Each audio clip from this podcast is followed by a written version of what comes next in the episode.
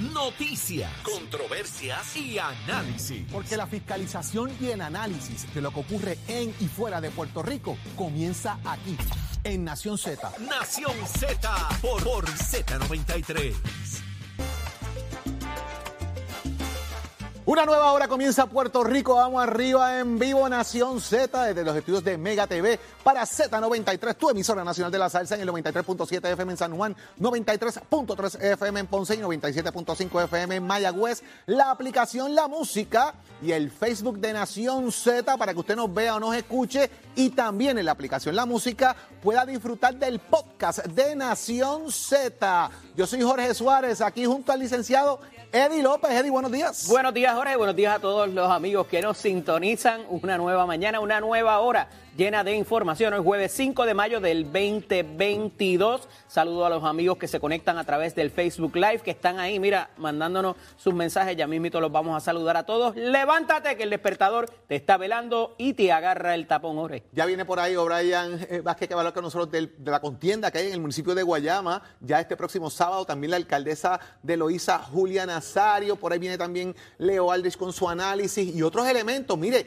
invitados que vamos a tener acá para seguir discutiendo los temas que han ocurrido en Puerto Rico, pero Carla Cristina ya está lista con los titulares. Carla, buenos días. Eh, ya eh, Joseph Fuentes eh, va a declararse culpable de alguna forma de omitir o fallar en los informes federales de recaudación de fondos del PAC relacionado a campañas políticas.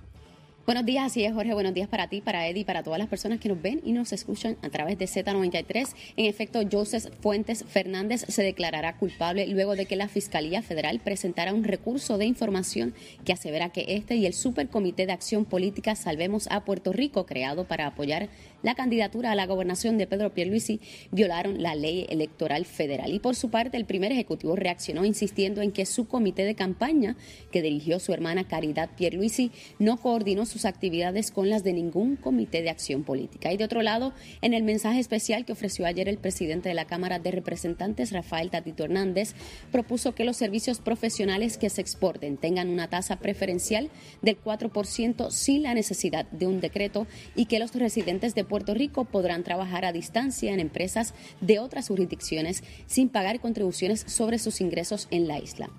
Y en temas internacionales, el gobierno canadiense informó que las estadounidenses pueden acudir a Canadá para interrumpir sus embarazos. Esto después de que en Estados Unidos se filtrara el borrador de un fallo del Tribunal Supremo a favor de derogar el derecho al aborto. Este segmento es traído a ustedes por Toñito Auto. Cuando lo sumas todito, pagas menos con Toñito.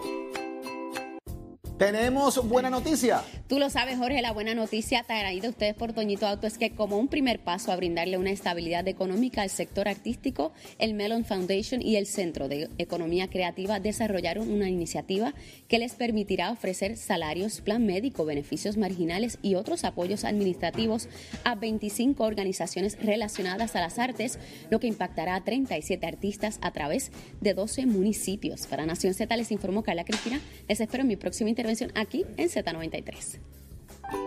Este segmento fue traído a ustedes por Toñito Auto. Cuando lo sumas todito, pagas menos con Toñito. Somos duros en entrevistas y análisis. Nación Z. Nación Z.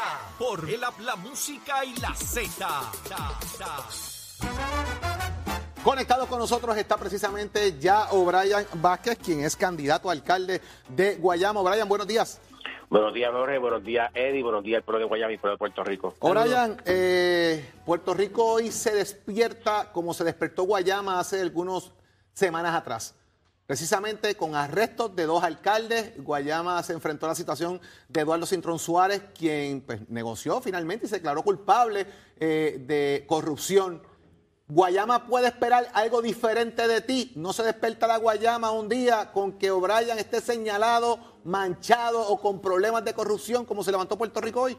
En lo absoluto. Guayama puede estar tranquilo y en paz. Que este servidor, O'Brien Vázquez Molina, trabajará con transparencia y con honestidad, como siempre lo ha hecho por 26 años de servicio, Jorge. Brian, mucha gente ha dicho lo mismo y después les pasa lo contrario.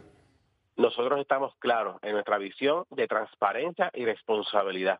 Y tú me conoces, Jorge.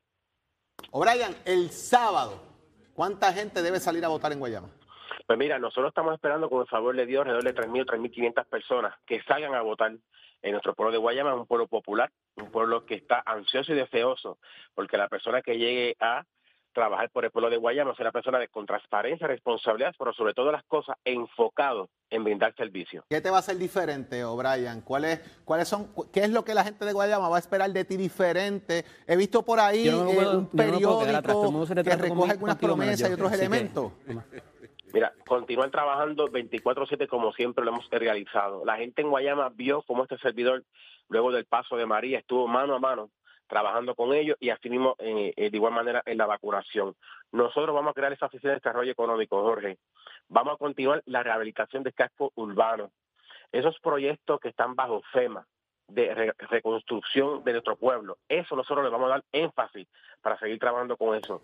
Sobre todas las cosas, ese reenfoque deportivo para traer todas las disciplinas del deporte a nuestro pueblo de Guayama, entre esas una, una cosa que en lo absoluto es parte de mis prioridades es los envejecientes, Jorge. En Guayama más del 30% de la población son personas de edad avanzada y nosotros tenemos un proyecto abarcador para trabajar con la gente con necesidades. En este caso, personas de edad avanzada, como el nuevo centro de envejecientes diurno del municipio de Guayama que llevará nutrición, pero sobre todo las cosas, todos los servicios que necesita nuestra gente de edad avanzada, Jorge. Es importante porque fíjate, eh, la gente espera algo diferente, O'Brien, eh, a, lo que, a lo que están acostumbrados. Y tú tienes una contienda eh, con, ¿verdad? hay dos aspirantes más, pero en gran medida también la, la, contrafigura, en este caso, el actual representante eh, eh, Narmito Ortiz. ¿Cómo ves la contienda al fin y al cabo? O sea, ¿piensa que va a ser una contienda eh, cerrada? Obviamente tú, tú, vas a decir que vas a ganar tú, es claro, ¿verdad? En ese sentido, pero ¿piensas que va a ser una contienda cerrada? ¿Has tenido comunicación con Narmito durante la campaña? ¿Han llevado la fiesta en paz? ¿Ha habido tiroteo? ¿Cómo está la cosa? Pues mira, al principio tuvimos dos reuniones nosotros somos amigos de muchos años. Yo soy el comisionado electoral y trabajé para todos los políticos por igual, llevándolos a, su triunfo, ¿verdad? Eso, eso fue parte de mi trabajo y tú sabes lo que, lo que se realiza siendo uno comisionado electoral. Y mira, la contienda, por lo menos nosotros llevamos una campaña totalmente de altura, Jorge y Eddie, totalmente de altura, sin ningún tipo de tiroteo, sin ningún tipo de, de, tener que traer una, una campaña sucia. Eso no está en nuestra campaña. No nos hace falta porque estamos claros del compromiso y de que la gente va a salir a votar por el número 3 que lleva la esperanza al pueblo de Guayama. O'Brien, ¿a qué hora abren los colegios? ¿Cuántas unidades hay disponibles en Guayama? ¿Orienta al electorado? Claro que sí. Nosotros tenemos 21 unidades. Usted va a ir a votar desde las 9 de la mañana hasta las 3 de la tarde. Aquí el único cambio que ha habido, Jorge, y pueblo de Guayama, es que la unidad número 3 de Palmas va a votar en la unidad número 11 en la escuela Delgado Mateo en Olimpo. Esto debido, ¿verdad? Hay que unos centros eh, comunales que están en esos momentos van a estar este, ocupados por otras actividades, pero 21 unidades en el pueblo de Guayama, de 9 a 3 de la tarde, usted salga a votar por el número 3. O'Brien, 30 segundos para que le diga a la gente de Guayama porque tiene que votar por ti. Mi pueblo de Guayama, pueblo que amo, pueblo que le he servido por 26 años. Yo te exhorto a que este próximo sábado 7 de mayo, salgas a votar por la persona que va a llevarle esperanza al pueblo de Guayama, con honestidad, transparencia, que me caracteriza por 26 años de servicio. Yo cuento con ustedes, ustedes contarán con un servidor público de excelencia que no les fallará, porque mi campaña va dirigida de la mano de Dios. Así que, Pro de Guayama, espero que salgas a votar y apoyes el que llevará la esperanza a nuestra gente con necesidades. O'Brien Vázquez, eh, el mayor de los éxitos eh, en la contienda que tiene el próximo sábado, independientemente la figura que resulte electa. Esperamos que el pueblo de Guayama eh, tenga una figura ahí que no caiga en lo que lamentablemente ha ocurrido ya posteriormente en Guayama y con lo que se levantó el país hoy. Gracias por estar con nosotros en la mañana de aquí en el Mucho éxito. Eddie López, eh, en los pasados eh, días, específicamente ya el día de hoy, hay una negociación precisamente eh, de culpabilidad que va a presentar Joseph Joey Fuentes, precisamente por unas alegaciones que se han hecho de, de alguna forma de cómo se ha cruzado o, o, han coordinado un PAC, que lo explicamos temprano en la mañana, ¿verdad? En el análisis de las portadas, de la función del PAC a nivel federal versus la campaña local y que eso no puede haber una coordinación de ambas para llevar el mensaje. Cuando la campaña primarista de Pedro Pierluisi y Wanda Vázquez, en aquel momento, hace algunos dos años eh, atrás, aquí en Nación Z, el director de campaña de Wanda Vázquez, el ingeniero Jorge Dávila, denunció ese esquema y que iba a radicar unas querellas para atenderlo. Y precisamente, pues lo tenemos aquí, al ingeniero Jorge Dávila, ahora en calidad, ¿verdad?, de ex comisión electoral del PNP y ex, y ex director de campaña de Wanda Vázquez. Jorge, buenos días. Buenos días, Jorge. Buenos días otra vez, Jorge. Buenos días, Eddie. Buenos días a toda la teleaudiencia. Eddie. ¿Esperabas que esto trascendiera de la manera que trascendió eh, y que eh, la jurisdicción se fuera a nivel federal? Porque la, querella originalmente fue presentada ante la oficina del, Contralor Electoral ni tan siquiera el Departamento de Justicia, ¿correcto? Bueno, yo presenté dos querellas, una ante el Contralor Electoral y otra ante la Comisión eh, Federal de Elecciones. Así que en ese sentido sí entraba la jurisdicción federal.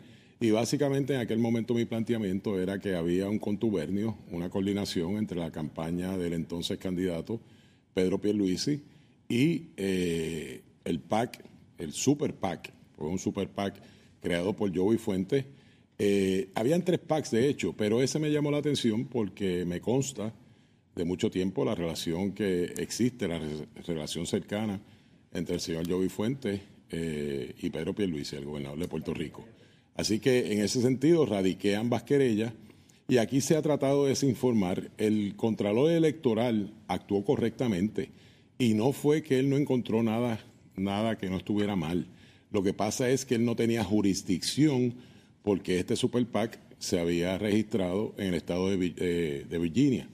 Así que, sin embargo, se dio cuenta de, una, de unas cosas, entre ellas de que había una compañía fantasma que habían sido inscritas y según él dijo ayer en un programa que yo participé en pelota dura, jugando pelota dura con el Contralor, él eh, sí le proveyó información al FEC para aportar allá la información que yo, que yo había provisto. De alguna manera aquí hay dos cosas. Número uno, el planteamiento de que debe haber una coordinación, o sea, según trasciende los medios de comunicación, que alguien de la campaña de Pedro Pierluisi llamaba a esta figura para coordinar con donantes, cómo podían quizás ocultar, y, digo de lo que dice la prensa, ¿verdad? Ocultar ese donativo a través de este super PAC para no tener que reportarlo o no hacer el donativo eh, porque la persona quería caerse anónima, número uno. Y número dos, todo el PNP está echándote culpa de que el PNP se va a caer en canto porque tú hiciste esta querella y estás destruyendo el Partido No Progresista. Yo tengo, yo tengo mi conciencia muy tranquila. Yo he servido a este partido, fui secretario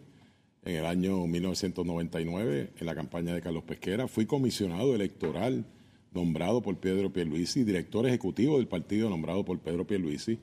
Eh, y yo sencillamente eh, no puedo tolerar que haya eh, asuntos de corrupción dentro o fuera de mi partido. O sea, me recuerdo las palabras de Carlos Romero Barceló cuando yo fui escogido para ser el secretario del partido.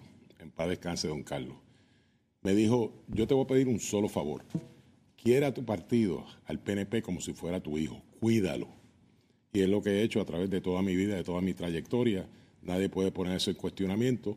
Lamentablemente caímos en un proceso de primaria y yo hice lo que entendía que, hacía, que tenía que hacer. Los anuncios eran 5 a 1. Eran tiempos de, difíciles para levantar, recaudar fondos, eh, porque estábamos en medio de una pandemia era un tiempo corto lo que teníamos de campaña. Así que había dos opciones, o tratar de levantar el fondo, que estaba difícil, o tratar de denunciar lo que a todas luces parecía un esfuerzo concertado entre la campaña de la oposición y eh, el Super PAC. El, el, Super PAC es, es legal. Y nadie que haya aportado un Super PAC ha cometido un acto ilegal. Aquí lo, lo que se ha planteado es que se usó un esquema, y eso son responsables las personas que montaron el PAC, de crear dos compañías fantasmas. Una de ellas... Jorge, Jorge, ahí quería ir, porque se identifica en este documento el individuo 1 al 3 y se identifican tres non-for-profits que parecen tener el mismo secretario. Esto no es secreto, la información debería estar registrada en algún sitio, por lo menos ese secretario quien inscribió las tres non-for-profit deberíamos saber quién es. Además de eso, este individuo 1, 2 y 3, el oficial electo, no es muy difícil, eh, ¿verdad?, saber eh, o intuir quién es. Eh, ¿Le podemos poner nombre a esas personas? No, eso sería una especulación de parte mía. De hecho, el único nombre que ha salido que yo he visto es Álvaro Pilar. Lo que pasa con Álvaro Pilar, ex director de Puerto bajo la administración de Luis Fortuño. ¿Y quién es Álvaro Pilar en este juego? alguien que estaba colaborando en la campaña de Pedro Pierluisi. ¿Es la persona que colabora o es el donante que estaba callado o pues, es pues, pues no sé, no sé. Me parece que se refieren a él como eh, individuo 2, que es el secretario. Lo que, lo que ocurrió es, eran dos, no eran tres, eran dos compañías fantasmas. Eh, y nos dimos cuenta, porque no tenían agentes residentes cuando estaban, cuando se registraron. Se registraron con solamente seis minutos de diferencia, una detrás de la otra, con números consecutivos de registro en el Departamento de Estado, y eso nos levantó sospechas. esas compañías fantasmas eran las que le eh, pasaban el dinero a la non no, En aquel entonces yo no conocía del esquema. Del esquema me entero una vez sale el information eh, que publicó el, eh, el, fiscal federal o el, FBI. así que en el momento que yo hago la querella, mi única intención era demostrar que había una eh, cercanía entre la campaña y el PAC y eso es lo que hace ilegal. El PAC no es ilegal, las personas que seriamente, porque pueden aportar, esta es la, esta es la diferencia con Super PAC. Número uno, pueden aportar toda la cantidad que quieran. Número dos, pueden ser corporaciones. Nada de eso es permitido en los y, y, ahí donde está, y ahí donde está el caso precisamente. gracias por estar con nosotros aquí un ratito extra. 200 mil dólares. Es un montón de chavos. Gracias por estar un ratito aquí con nosotros, Jorge, en Nación Z, adicional al que usualmente estás por ahí, pero hablando de este tema que es importante, porque aquí fue donde originaste el tema de la, de la querella que ibas a radicar. Agradecido de tu colaboración, Jorge. Siempre un placer. Está con nosotros ya conectada también la alcaldesa de Loíza, Julia Nazario. Alcaldesa, buenos días. Buenos días, alcaldesa. Buenos días y buenos días a todos los que nos escuchan en esta mañana. Alcaldesa, eh, no puedo dejar pasar por alto, Puerto Rico se levanta nuevamente con dos arrestos eh, y lo que trasciende es que por tema de corrupción, alcalde de Naguabo, de, perdón, de Humacao, alcalde de Aguas Buenas, eh, ambos del Partido No Progresista, y pues hay una conferencia de prensa a las 10 y 45 de la mañana, ya estos son ya son seis alcaldesas en lo que pasa, lo que en estos últimos meses, alcaldes y exalcaldes amarrados al tema de la corrupción. Quiero una reacción suya a, todo esto. Bueno, mm, eh, muy triste, ¿verdad? Algunas personas las escucho decir que no nos puede dar tristeza eh, que cojan, ¿verdad? El que hace mal, pero sí, eh, duele en el corazón. Eh, personas que el pueblo le dio una confianza. Hay uno de ellos que acaba de, de comenzar eh, que el pueblo le, le, da la confianza y que le, le fallemos a esa confianza eh, que el pueblo nos da. Por otra, en esta mañana, eh, muy temprano, cuando escuché la noticia, pensaba también que el elector tiene que aprender a leer los candidatos. Hay que aprender a leerlos. Para que no, no seleccionemos personas, ¿verdad? Que, que no es que se dañaron cuando llegaron, eh, la falta de valores viene con uno por mucho, por mucho tiempo. Así que el pueblo también que aprenda a leernos. Alcaldesa, buenos días. Eh, le pregunto, en la semana pasada estuvieron por Washington en unas reuniones, eh, ¿verdad? Eh, con un componente un poco, me parece que económico, pero usted nos dirá a los efectos de qué se trataban estas y qué temas alcanzaron o qué acuerdos pudieron alcanzar en esas visitas.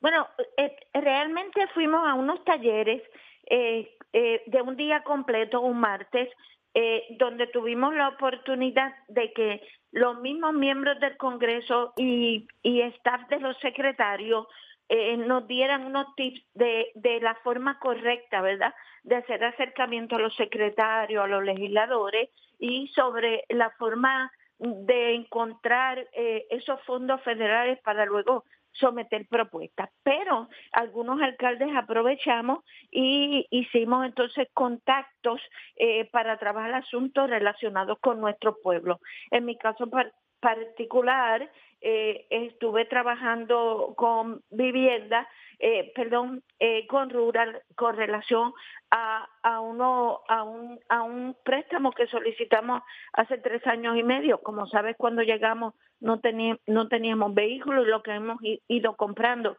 ha sido poco, ¿verdad? De acuerdo a nuestros ingresos y ese, ese, ese préstamo que ya FAS va reteniendo la garantía de pago pues nunca se nos desembolsó, es que lo hemos trabajado aquí y aprovechamos para entonces llevarlo a la agencia allá a Washington, donde ya están los papeles para que una evaluación final. Aprovechamos también para reunirnos con Jennifer González, eh, fue una petición que hicimos sobre el conector, que es un tema que hemos estado trabajando, es una vía que nos permite en caso de un tsunami sacar a la mayor población de Loíza eh, por una carretera que no salga no saque directamente a la número 3. Como sabe, Loíza está bordeado de río, el río Grande de Loíza, el río Herrera, el mar, así que hay que buscar una vía que nos pase rápidamente hacia la número 3 para salvar una cantidad de grande de vidas. Óigame, alcaldesa, eh, mañana usted tiene una actividad en Loíza para a las madres loiseñas, cuénteme. Bueno, retomamos, ¿verdad? Lo que hemos hecho desde que somos alcaldesa y que por dos años, pues, la pandemia nos detuvo y vamos a comenzar eh, con una actividad más, más pasiva, más tranquila, más amorosa. Así que tenemos una bohemia en la orilla del Río Grande de Loíza, en el Paseo Julia de Burgos, un lugar hermosísimo donde ya hemos hecho actividades. Así que venga, disfrute. Eh, vamos a tener a, a, Cuco Peña, vamos a tener cantando a Chucho, a Dagmar, eh, eh, vamos a tener allí comida y un esparcimiento especial de de mucha de mucho amor y mucha mucha alegría. Eso eh, por la tardecita noche, ¿verdad, alcaldesa? A las 7 de la noche. A las 7 de la noche. su sillita y su abriguito por si hace frío, estamos a la orilla del río, ¿verdad? Y, y, y todas las madres están invitadas, pero todo Puerto Rico, todo el que quiera llegar a Loíza, llegue que lo vamos a pasar muy bien. Ahí está, miren, pantalla, ahí está, Bohemia, homenaje a las madres, orquesta concierto de Cuco Peña, Michelle Brava, Dagmar y Chucho Avellanet en el Paseo Julia de Burgos en Loíza a las 7 de la noche. Lleve su sillita, así que ahí está, mire, para que usted la pase bien. Yo voy a estar allí recibiendo a la gente dándole la bienvenida a todos a Loíza. Ahí está, Julia Nazario, señores. Gracias, alcaldesa, por estar con nosotros. mucho éxito. Gracias a ustedes. Óigame, ¿qué estará pasando, Eddie? ¿Qué estará pasando? Porque mira, eh, ya, ya Tato está ahí, ya Tato está listo para hablar con nosotros. Y entonces por ahí están subastando camisas y cosas de, una gente que juega fútbol. Cuéntame de eso, Tato, que hay una que parece que es la más cara que hay. Buenos días, que vamos a estar hablando de la subasta de la camisa que usó Diego Armando Maradona en el juego de campeonato de la Copa Mundial en México. Óigame, esa camisa se subastó en 9.3 millones de dólares. Quien la compró no quiso que dieran este, su nombre ni nada, pero vamos a estar hablando de eso, no sin antes pues, decirle que este es evento de Deportes con el auspicio de Mestre Escuela que te informa que estamos en el proceso de matrícula para el mes de mayo, llamando al 787-238-9494. Nuestras clases están próximas por empezar, programas técnicos, grados asociados, mecánica marina, mecánica racing, mecánica automotriz y mecánica de motora, soldadura industrial, hojalatería y pintura, refrigeración y aire acondicionado, date una vuelta y compara facilidades de equipo en Mestre Escuela. Bueno, así como estamos hablando, la camisa que usó Diego Armando Maradona en el juego final de la Copa Mundial en México 1986, donde Argentina le ganó a Inglaterra 2 por 0, fue subastada ayer por una casa de subasta, fue online y terminó con 9.3 millones de dólares. La camisa que más se había pagado en una subasta fue la de Baby Ruth de los Yankees de Nueva York, que costó 5.8 millones. Así que ya usted sabe de los Yankees, de tu equipo. Así que ya usted sabe. Pero mira, te la super uno que juega fútbol. Así que ya tú sabes. Bueno, de ahí vamos a Siempre que, no me supere un Red Sox, no te De ahí vamos a pasar a que la pelea de Amanda y la Taylor fue la más vista tiene nuevo récord, 1.5 millones de personas vieron esa pelea a nivel de lo que es la red Dazón y las redes de Pague por Ver, superó a la que, había en Las Vegas de 1.1, así que ya usted sabe que si en 170 mercados esa pelea se vio, ya usted sabe que la revancha significa un montón Y mientras tanto, quiero despedir este segmento con una noticia a nivel del voleibol. Nuestra gran voleibolista de las crías de Cagua, Sheila Ocasio, no sabía, su niña pues nació con una condición que ella está pues trabajando con eso durante los años y ahora necesita ayuda. Sheila Ocasio, quien jugó con las crías de Cagua, con la selección de, Puerto Rico, gran jugadora, pues necesita esta ayudita para su niña. Si usted puede donar algo a su ATH móvil 787-618-2516, le vamos a estar eternamente agradecidos pues, para ayudar a Sheila, gran jugadora de voleibol de Puerto Rico. No se van de ahí, que continuamos con de Nación de Nación Z. Oye, chino, give it my friend. El informe del tránsito es presentado por Cabrera Ford, 787-333-8080.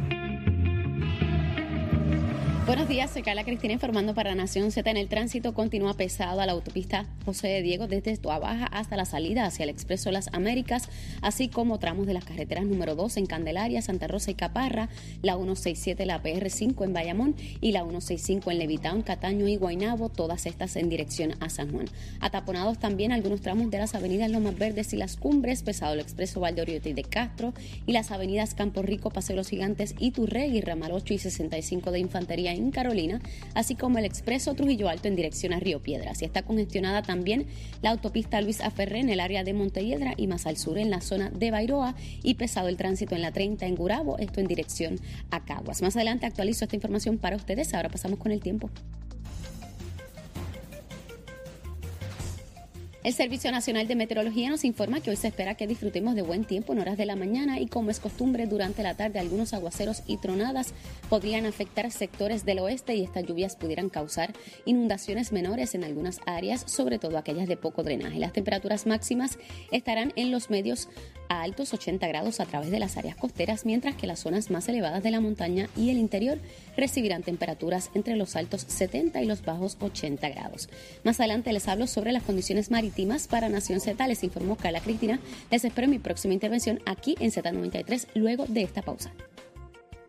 Precision Health Centers es un centro de salud multidisciplinario con alrededor de 30 años en la industria de la salud, siendo una compañía netamente puertorriqueña con servicios en toda la isla y en Estados Unidos. Estamos comprometidos con nuestros pacientes. Ofrecemos servicios de audiología, terapia física, terapia de mareos y vértigo, patología del habla y lenguaje, terapia del habla y lenguaje, terapia ocupacional, quiropráctica y medicina naturopática. Precision Health Centers, ahora con más servicios para su salud.